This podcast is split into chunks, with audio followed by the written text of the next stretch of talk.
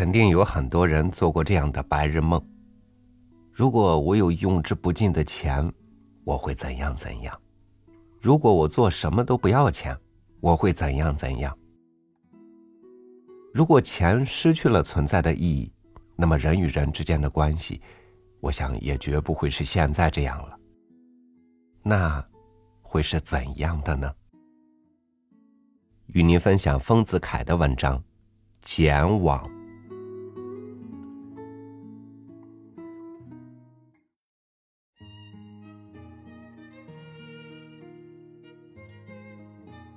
大娘舅，白相了大世界回来。白相是上海方言，游玩、玩耍的意思。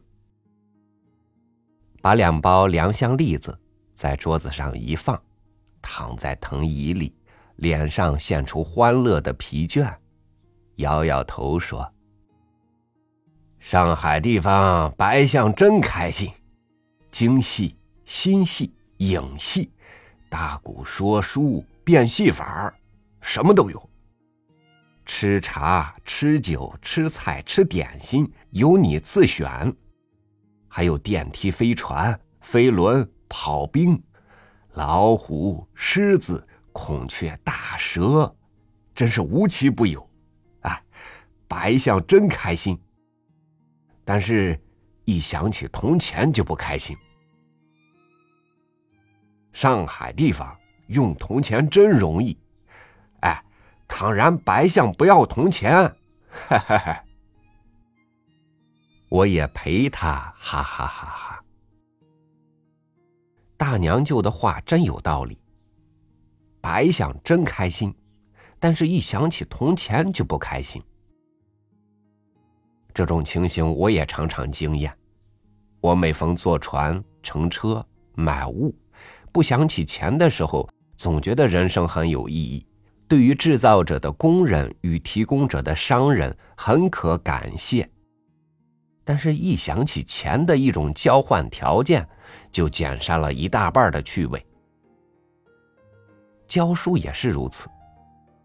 同一班青年或儿童一起研究，为一班青年或儿童讲一点学问，何等有意义，何等欢喜！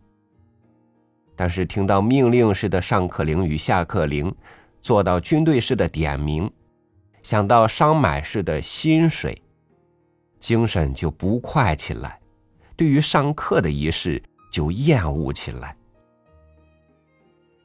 这与大娘舅的白象大世界情形完全相同，所以我佩服大娘舅的话有道理，陪他一个哈哈哈哈。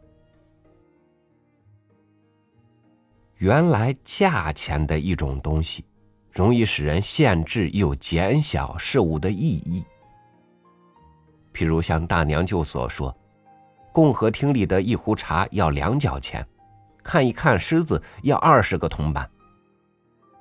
规定了事物的代价，这事物的意义就被限制。似乎吃共和厅里的一壶茶等于吃两只饺子，看狮子不外乎是看十二个铜板了。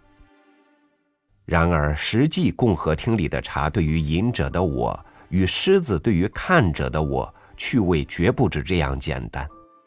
所以，倘用估价钱的眼光来看事物，所见的世间就只有钱的一种东西，就无更别的意义。于是，一切事物的意义就被减小了。价钱就是使事物与钱发生关系，可知世间其他一切的关系。都是足以妨碍事物的本身的存在的真意义的，故我们倘要认识事物的本身的存在的真意义，就非撤去其对于世间的一切关系不可。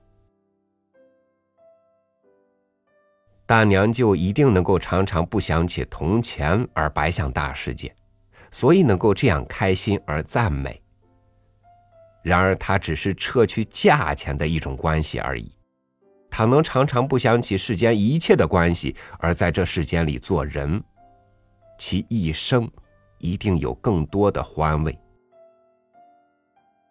对于世间的麦浪，不要想起是面包的原料；对于盘中的橘子，不要想起是解渴的水果；对于路上的乞丐，不要想起是讨钱的穷人；对于目前的风景，不要想起是某镇某村的郊野。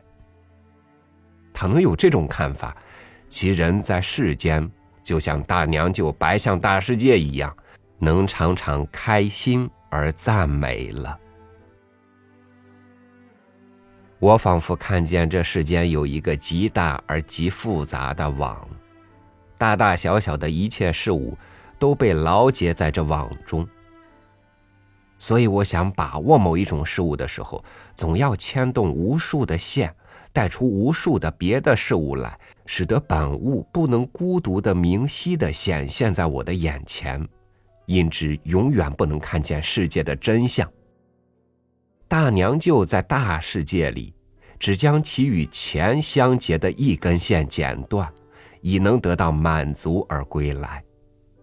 所以我想找一把快剪刀，把这个网进行剪破，然后来认识这世界的真相。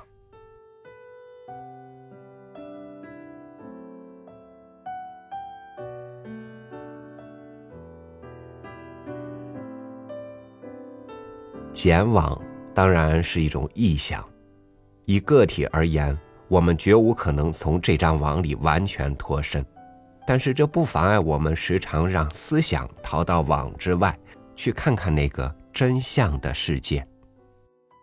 感谢您收听我的分享，我是朝宇，祝您晚安，明天见。